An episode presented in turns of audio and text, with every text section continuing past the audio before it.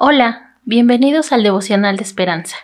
Creemos que en este tiempo Dios traerá inspiración y motivación para tu vida. Así que prepárate para un tiempo de intimidad con Dios. 4 de abril. Nuestro anhelo más profundo. El que ama el dinero no se saciará de dinero.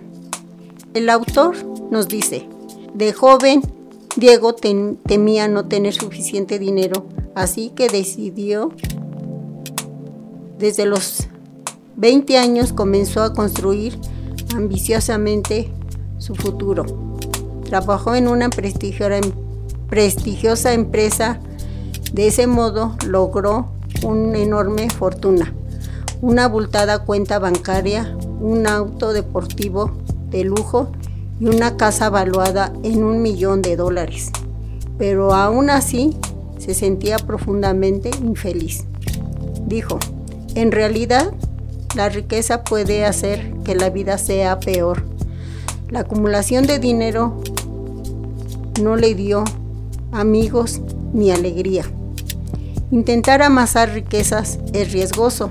La escritura insiste, el que ama el dinero no se saciará de dinero, en Eclesiastés 5:10, trabajar hasta quedar exhausto, comparar las posesiones personales con la de otros e incluso alcanzar una supuesta libertad financiera no garantiza satisfacción, como declara el, el escritor de Eclesiastés.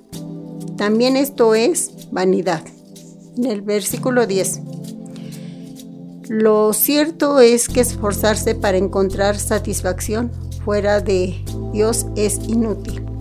Si bien la escritura nos llama a trabajar duro y usar nuestros talentos para beneficio del mundo, nunca podemos acumular lo suficiente como para satisfacer nuestros anhelos más profundos. Solo Jesús ofrece satisfacción verdadera. En Juan 10, 10, aquellas que surgen de tener una relación personal con Él. Esto sí que es suficiente de verdad. Dios, ayúdame a encontrar verdadera satisfacción y gozo en ti.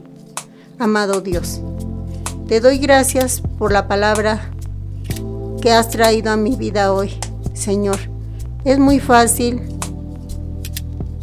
desviarme y seguir lo material.